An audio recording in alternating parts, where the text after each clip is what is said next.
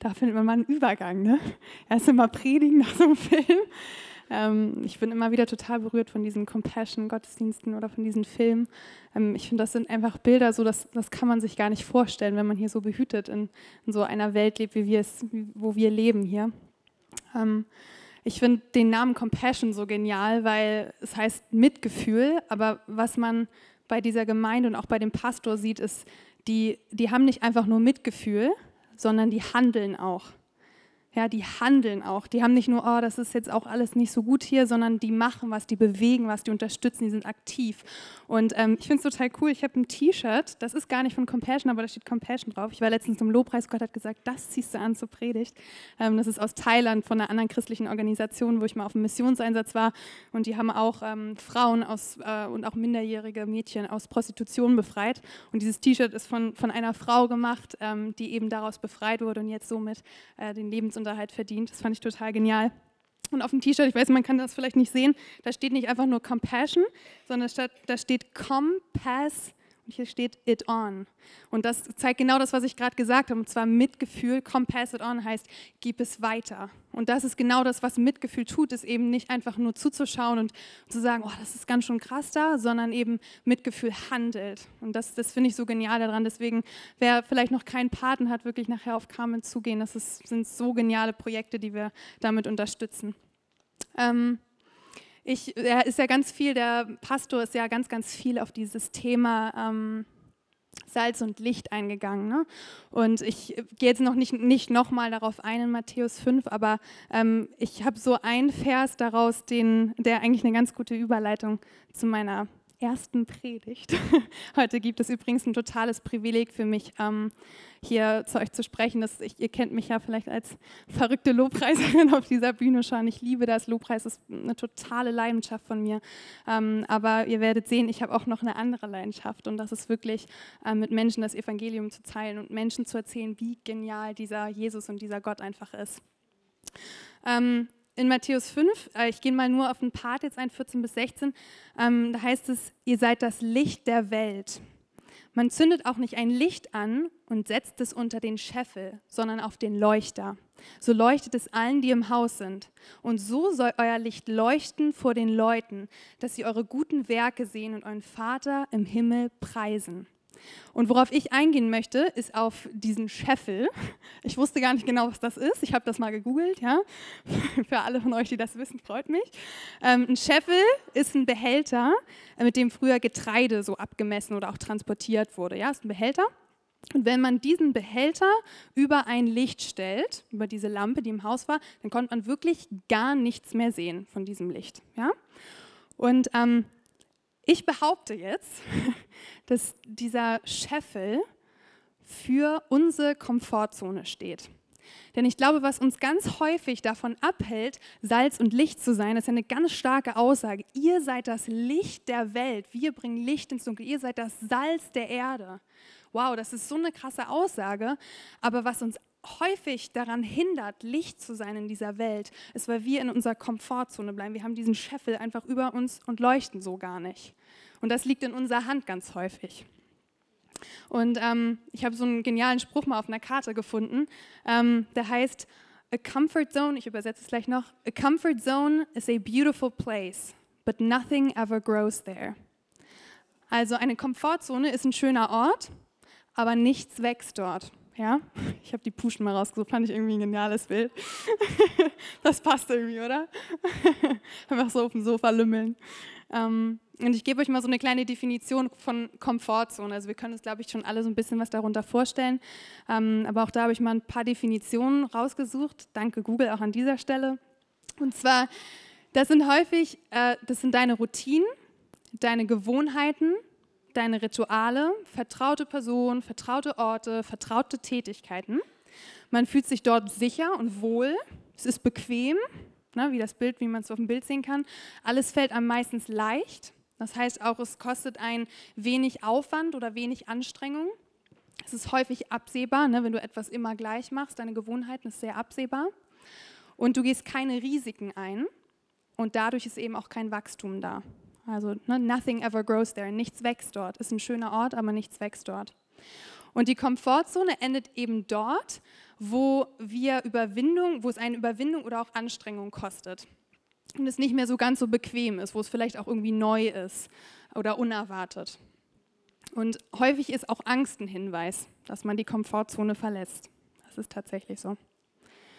Ähm, vielleicht bei jedem sieht die Komfortzone anders aus. Ja? Also meine Komfortzone als Extrovertierte, jetzt vielleicht hier vor so einer Gruppe zu sprechen, das ist für mich okay. Ja, das geht anderen vielleicht nicht so. Ich habe eine andere, habe andere Dinge, wo ich meine Komfortzone verlasse. Also ich ähm, finde immer typisches Beispiel Extrovertierter, Introvertierter. Extrovertierter zieht ne, Kraft aus einer Gruppe und Introvertierter eher aus dem Alleinsein. Und das kann also für jeden ganz unterschiedlich aussehen. Für jeden von uns. Jeder hat andere Begabung, Begabung andere Stärken.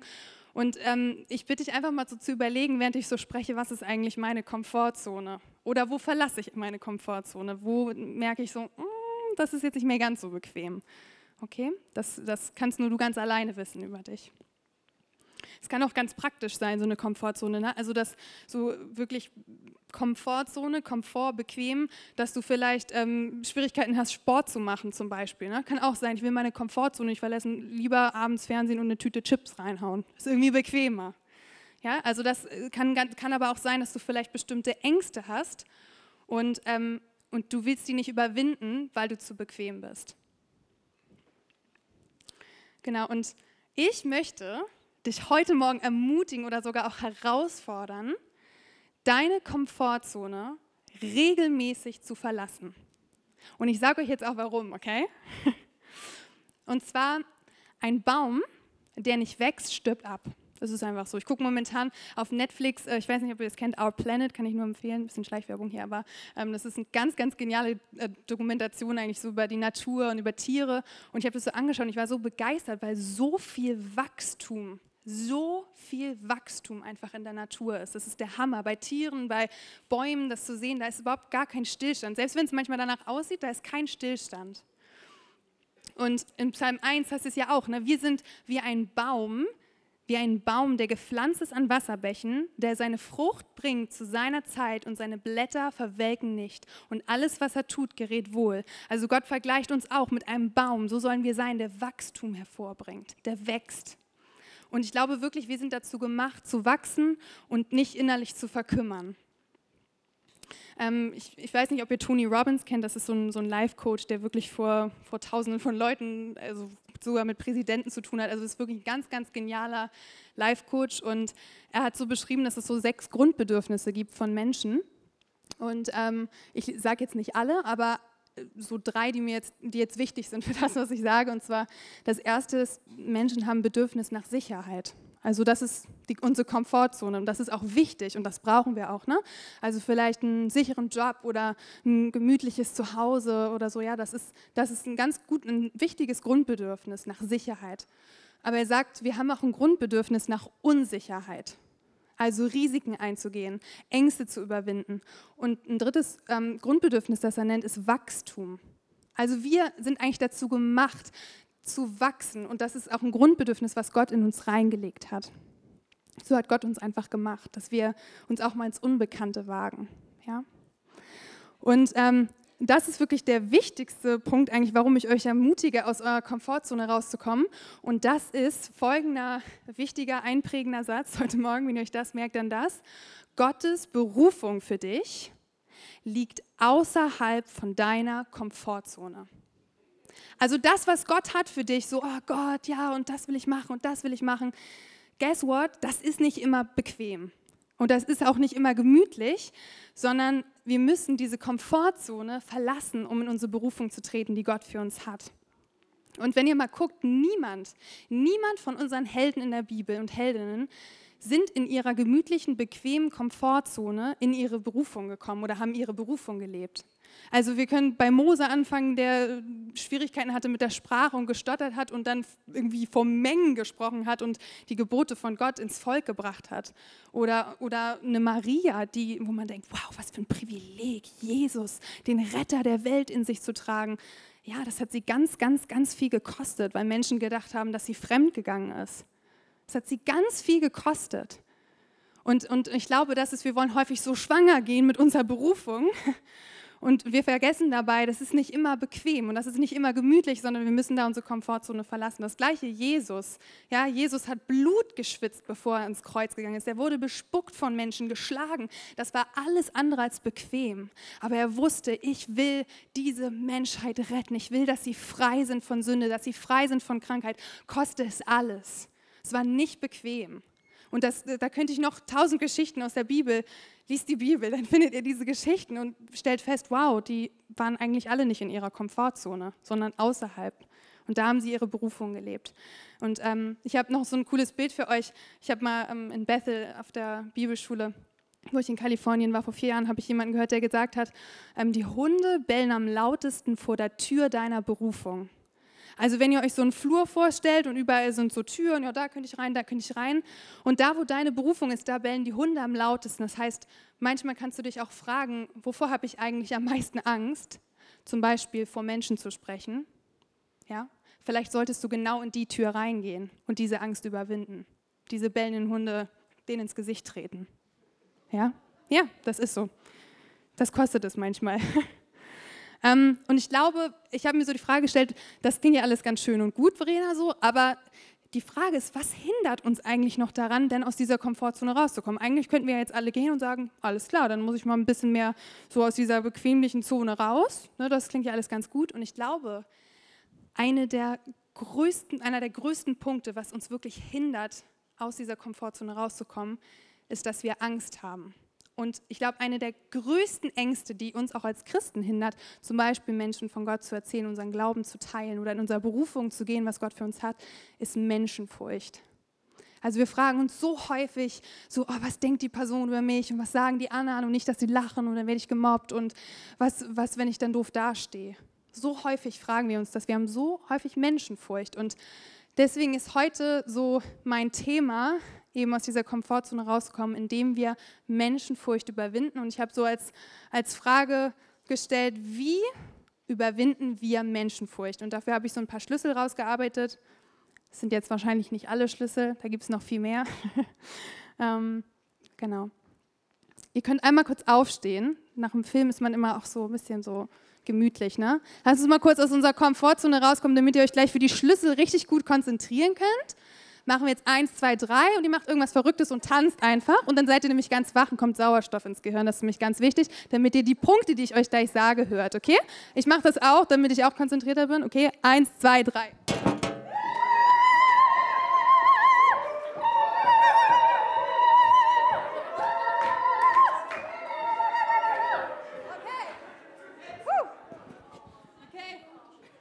Dürft euch wieder setzen. Ich habe jetzt ein bisschen mehr Sauerstoff im Gehirn. Ich kenne das nach so einem Kinofilm, habe ich das auch immer so, oh, jetzt zum Zug, jetzt zum Bahnhof. Und ich will nicht, dass ihr meine Schlüssel verpasst hier, die ich euch zu sagen habe. Die sind nämlich wichtig. Okay? So. Okay, jetzt kommt mein erster Schlüssel. Und ich sage euch, das ist der wichtigste. Klingt am banalsten, wo man denkt, Verena, das weiß ich, aber es ist der wichtigste. Und zwar, zeig mal die Folie. Erster Punkt, es einfach machen. Es einfach machen. Ja, wir haben so viele Ausreden häufig und ich glaube, dass, dass du dich nicht immer danach fühlen wirst, in deine Berufung zu gehen, um diese Komfortzone zu verlassen. Es ist häufig gemütlicher, einfach im Bett zu liegen und Netflix zu gucken oder vielleicht für die ältere Generation Fernsehen und ZDF. ja, ist gemütlich, gebe ich zu, ja. Aber wir werden uns nicht immer danach fühlen, tu es trotzdem. Obwohl es ungemütlich ist, tu es trotzdem. Und ich glaube, was ist Mut? Mut ist, Angst zu spüren und es trotzdem zu tun und die Angst dadurch zu überwinden. Und je mehr du das machst, das ist wirklich wie so ein Muskel, je mehr du das machst, desto kleiner wird die Angst, bis sie komplett weg ist. Also das ist wirklich einer der wichtigsten Schlüssel. Ich hatte so häufig so, bin ich durch die Straßen gegangen, spreche ihn an, spreche ihn nicht an, spreche ihn an, spreche ihn nicht an. Ich tue es einfach, obwohl ich mich nicht wohlfühle eigentlich. Ja, das ist so, ich komme raus aus diesem bequemen Denken und mach's einfach. Das müsst ihr euch im Alltag viel öfter sagen. Ich mache es jetzt einfach. Okay? Ähm, zweiter Punkt. Glauben, was Gott über sich sagt und was Gott über dich sagt. Ähm, ich habe da mal Richter 6, 12 bis 16 rausgesucht. Das ähm, geht da um Gideon. Ähm, die Überschrift von dem Kapitel heißt, der Herr beruft Gideon. Ja. Und da steht, da erschien ihm der Engel des Herrn. Ich lese nicht alles vor. Da erschien ihm der Engel des Herrn und sprach zu ihm, der Herr ist mit dir, du tapferer Held. Wow, du tapferer Held, das wird ihm zugesprochen. Du sollst Israel aus der Hand der Medianiter erretten. Habe ich dich nicht gesandt, spricht Gott zu ihm. Und jetzt Gideon, der diskutiert auch zwischendurch noch ganz viel, ja Gott, du warst ja nie da und so weiter. Ne? Und was er aber auch sagt, Gideon, er sagt, er sprach zu ihm, ach mein Herr. Ich glaube, das sagen wir auch oft, öfter mal so, ach mein Herr, weißt du das denn nicht, so von wegen, womit soll ich Israel erretten? Siehe, meine Sippe ist die geringste in Manasse, ich bin der kleinste im Haus meines Vaters. Na, na, na. Ich stelle mir so vor, dass er noch ein paar mehr Punkte sagt, steht nur nicht in der Bibel. Ähm, und der Herr sprach zu ihm, weil ich mit dir sein will, wirst du die Midianiter schlagen wie einen einzigen Mann. Und eigentlich ist es spannend, weil ganz am Anfang mit dieser, mit dieser Botschaft, der Herr ist mit dir, du tapferer Held, hätte Gideon eigentlich schon sagen sollen, okay, ich glaube das eigentlich nicht über mich, aber okay, ich glaube dir. Ich glaube, was du sagst, weil da sind schon die beiden Botschaften drin, was Gott über sich sagt, und zwar, ich bin immer bei dir, und was Gott sagt, was Gott über, was Gott über Gideon sagt, und zwar, du tapferer Held. Du tapferer Held. Und ich glaube, wir müssen echt, das ist echt so schwierig, glaube ich manchmal, wir müssen aufhören, mit Gott zu diskutieren. Wir diskutieren so häufig, ja, ich kann ja das nicht und dann bin ich nicht stark genug, ich bin nicht extrovertiert genug, deswegen könnte ich das nicht. Ach, einfach so jemand auf der Straße und sprechen, ah, nee, lieber nicht. Wir haben so viele Ausreden. Hör auf zu diskutieren mit Gott, weil wenn Gott dich beruft, wenn Gott sagt, du schaffst das, du kannst das, er weiß viel besser, was er in dich hineingelegt hat als du. Hör auf, mit Gott zu diskutieren. Bringt eh nichts. Ja? Okay. Dritter Punkt. Gott ist dein Komfort. Es geht, geht leider auf Deutsch nicht ganz so gut wie auf Englisch. Er ist dein Tröster. Und ich habe so einen englischen Satz, ich habe den irgendwie noch so in Erinnerung für alle, die Englisch gut können. Ich weiß nicht, ob es vollkommen richtig ist, wie ich es erinnere aus Bethel. Um, ähm, das heißt, you're not supposed to live in a comfort zone, but from a place where the Holy Spirit can be your comforter. Also du sollst nicht, du bist nicht dazu gemacht, in einer Komfortzone zu leben, sondern an einem Ort außerhalb von deiner Komfortzone, wo der Heilige Geist dein Komfort sein kann oder auch auf Deutsch dein Tröster sein kann. Und das sagt das Wort, das sagt die Bibel uns, dass der Heilige Geist unser Tröster sein will.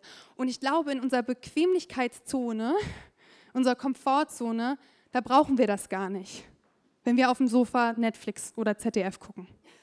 Ich glaube, dann brauchen wir das gar nicht. Wir brauchen das, wenn wir rausgehen, wenn wir vielleicht das teilen, was in uns ist, wenn wir in unsere Berufung gehen. Und dann brauchen wir einen Tröster. Und das ist Jesus. Das ist der Heilige Geist. Das ist der Vater, der dich trösten möchte. Dafür ist er da. Und dafür will er da sein. Aber dafür musst du da raus, aus der bequemen Zone. Und ähm, ich kann vielleicht mal so ein Zeugnis von mir erzählen. Ich ähm, habe Schule immer geliebt, auch jetzt im Nachhinein, wenn ich darauf gucke. Ich fand irgendwie, ich gehöre irgendwie zu den Personen, die es immer cool fanden, morgens zur Schule zu gehen, meine Freunde zu sehen. Ähm, es gab so eine Zeit vor, vor zehn Jahren war das, als ich hier in die Gemeinde gekommen bin. Ich war so begeistert von Gott, wirklich so wie richtig frisch verliebt. So, so wow, ich habe Gott so erlebt und ich konnte nicht anders. Ich habe so vielen Leuten, ich habe eigentlich durchgehend nur über Gott geredet. Ich konnte gar nicht, ich glaube, einige Leute waren auch ziemlich genervt davon, andere waren total berührt davon unter anderem Mirja, die jetzt, ich weiß nicht, die auch schon hier geprägt hat, meine beste Freundin und auch, auch noch andere Freunde, die einfach berührt wurden davon. Und ich erinnere mich an einen Tag, es war immer schon, natürlich gibt es immer mal Leute, die sich so lustig gemacht haben, das war mir auch mal ziemlich egal, aber es gab so einen Tag, ähm, da bin ich in die Schule gekommen und da war wirklich, das war ganz unangenehm. Also man hat wirklich gemerkt, da, also alle haben gelästert über uns, alle. Es war wirklich teilweise so ein Fingerzeigen es war ganz unangenehm. Ähm, und ich bin nach Hause gegangen, ich habe so geheult. Es hat mir so wehgetan. Ich habe gedacht, das, das war schon fast Mobbing. Das war, ich, ich kannte das gar nicht so. Ich, ich habe, wie gesagt, Schule geliebt. Das war für mich immer alles super, aber es war echt heftig. Und ich habe in der Zeit gemerkt, Gott ist mein Tröster. Gott ist mein Tröster und es war mir so egal, was irgendjemand über mich denkt, weil ich habe gesagt, Gott, du bist mein Tröster. Ich habe dich erlebt, ich liebe dich so sehr, Gott. Und ich weiß, du bist hier und du tröstest mich. Und ich habe auch mit Menschen hier aus der Gemeinde gesprochen, die mir so viel Trost auch gegeben haben. Ich habe gemerkt, wow, Gott, du, du bist so da und du bist mein Trost. Und, und es war so wert, wisst ihr, im Nachhinein, wenn ich darauf schaue, es war so wert, mutig zu sein, weil sonst wäre eine mehr ja nicht hier. Und auch noch andere Freundinnen von mir würden nicht berührt werden. Das ist es so wert, weil es geht wirklich um Menschenleben. Es ist so wert, dass wir mutig sind. Ja? Und wenn wir Risikos eingehen, unsere Komfortzone verlassen, dann machen wir auch mal Fehler. Und dann werden wir auch vielleicht verletzt von Menschen oder ausgelacht oder was auch immer. Und dann lass uns zu Gott kommen, der unser Tröster sein will. Und das, ist, und das ist nicht einfach nur so, ja, du schaffst das schon, sondern das erfüllt dich mit so viel neuer Freude, rauszugehen und einfach du selbst zu sein und in deine Berufung zu gehen, die Gott für dich hat. Alles ist besser, als ein lauwarmes Leben zu führen. Leute, sage ich euch. Das schockt nicht. Echt. Das schockt echt gar nicht. Nee. so, vierter Punkt. Fürchte Gott und nicht Menschen. Ähm, das Gottesfurcht, ich glaube, ähm, gerade wenn man vielleicht aus einer Kirche oder so kommt, wo, wo man ähm, immer Angst vor Gott haben muss, weil er irgendwie als schlechter Gott dargestellt wird, wir glauben hier an einen guten Vater, der uns von ganzem Herzen liebt.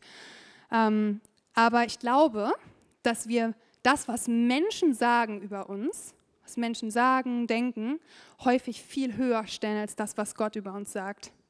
Wir fürchten das, was Menschen sagen, aber wir ehren nicht. Wir ehren und fürchten nicht das, was Gott über uns sagt. Und ich glaube, da braucht es mal so einen Austausch in unserem Herzen. Ähm, es gibt so einen Psalm, den hat Marvin mir letztens zugeschickt, als ich auf der Arbeit war. Und ich so, wow, den integriere ich in meine Predigt. den kennt ihr wahrscheinlich auch. Auf Gott vertraue ich und fürchte mich nicht. Psalm 56, 12. Was kann ein Mensch mir antun? Das finde ich so befreiend. Was kann ein Mensch mir antun? Löst das nicht irgendwie totale Leichtigkeit in euch aus, wenn man sich das fragt? Was kann mir ein Mensch schon antun? Er kann mich auslachen, er kann ähm, mich mobben. Ja, und ich weiß, wer ich bin in Gott. Ich weiß, wie geliebt ich bin. Ich bin so geliebt. Ich bin so geliebt. Du bist so geliebt von Gott. Dann reden die Menschen halt schlecht über dich. Das machen die sowieso. Äh, wirklich, es, es gibt, es ist eigentlich gar nicht möglich, dass sie das nicht tun. Also selbst wenn du versuchst, ihnen total zu gefallen und alles zu machen, was sie wollen, es funktioniert nicht. Die werden immer schlecht über dich reden, schlecht über dich denken. wird immer Menschen geben, die dich nicht mögen, hat Ruben mal zu mir gesagt. Fand ich eine gute Sprachnachricht, mir ging es gerade nicht so gut, Ruben. Es wird immer Menschen geben, die dich nicht mögen. So ist das nun mal. Kannst dich schon mal dran gewöhnen. Okay, danke, Pastor Ruben. Hat mich aber total befreit, weil das ist so. Was für eine befreiende Wahrheit. Ja? Das ist, ich sage das wirklich so radikal. Was kann ein Mensch mir antun? Selbst wenn du umgebracht wirst, bist du im Himmel. Das klingt radikal, ich weiß, ne? aber das, was kann ein Mensch dir antun? Nichts. Und wenn Gott für dich ist, wer kann gegen dich sein? Ähm, ja, fürchte Gott und nicht Menschen. Mein letzter Punkt, mein letzter Schlüssel, Menschenfurcht loszuwerden. Gottes Liebe erleben. Gottes Liebe erleben. Nicht nur zu wissen, ich glaube, fast jeder, der hier im Raum sitzt, weiß, dass er geliebt ist. Auf jeden Fall, wenn man hier lange in die Gemeinde geht, dann weiß man, ich bin geliebt. Aber es geht wirklich darum, dass du es erlebst und nicht nur am Sonntag im Gottesdienst, sondern in deinem Alltag. Dich einfach mal auf dein Sofa gemütlich zu setzen oder wo auch immer es für dich gemütlich ist und zu sagen, Gott, zeig mir, wie du mich liebst, zeig mir, wer ich bin. Und das macht er dann auch. Ja? Und ähm, ihr kennt diesen Vers 1. Johannes 4,18. Furcht ist nicht in der Liebe, sondern die vollkommene Liebe treibt die Furcht aus. Und das Coole ist, in demselben Kapitel, in Kapitel 4 steht auch drin, Gott ist Liebe. Das heißt, wir könnten das auch so lesen, Furcht ist nicht in Gott, sondern die vollkommene Liebe. Also Gott treibt die Furcht aus. Dafür müssen wir mit diesem Gott, der Liebe ist, Zeit verbringen in unserem Alltag. Das ist, wenn ich nie Zeit mit Marvin verbringe, dann ist das keine äh, intime Liebesbeziehung. Dann weiß ich vielleicht, ja, da ist ein Mann und der liebt mich. Aber ich verbringe Zeit mit meinem Mann, den ich liebe. Und so ist das mit Gott auch. Was ist das sonst für eine Beziehung, ja? Und wenn ich, wenn, ich, wenn ich spüren möchte, dass Marvin mich liebt, dann setze ich mich mit ihm hin dann unterhalte ich mich oder ich küsse ihn, ja? Und so ist das mit Gott. Ich glaube, wir, wir haben das so verlernt, im Alltag einfach mal uns hinzusetzen und Zeit mit Gott zu verbringen. Wir sehen ihn nicht, aber er ist ganz nah. Ähm, ich, ich habe jetzt nicht genug Zeit, auf die Frau im Brunnen einzugehen. Carmen, ich habe gedacht, ich habe eine Stunde, ne? Carmen, hast du gesagt? Stunde ist, ja. Aber ich, ich sage euch kurz, was mich so berührt. Ihr könnt es sonst noch mal selber auch zu Hause nachlesen, Johannes 4. Aber ich glaube, die meisten von euch kennen auch die Geschichte äh, von der Samariterin, die auf Jesus trifft. Und ähm, ich finde es total spannend, weil Jesus dann auch, er hat so ein Wort der Erkenntnis und er, er, er, weiß so ganz viel über sie und sagt so, ja, du hast ganz viele Männer und ähm, jetzt hast du auch gerade einen Mann, mit dem du eigentlich gar nicht verheiratet bist. Also er, er, ohne dass sie ihm das erzählt, weiß er das über sie. Und ich finde das so, so genial, dass er eigentlich genau sieht, so was eigentlich ihre Sehnsucht ist, dass sie nämlich auch eine Leere in ihrem Herzen hat und versucht, diese Leere mit Männern zu stillen. Das ist übrigens keine gute Idee, wenn du das machst. Keine, auch nicht für Männer. Es funktioniert nicht. Du wirst niemals diese Leere stillen können. Ähm, aber Jesus sagt, ich habe was viel Besseres für dich. Das lese ich euch nochmal vor in Johannes 4, Vers 14. Wer aber von dem Wasser trinkt, das ich ihm geben werde, den wird in Ewigkeit nicht dürsten, sondern das Wasser, das ich ihm geben werde, wird in ihm zu einer Quelle von Wasser werden, das bis ins ewige Leben quillt. Wow. Wow. Das sagt Jesus dieser Frau zu.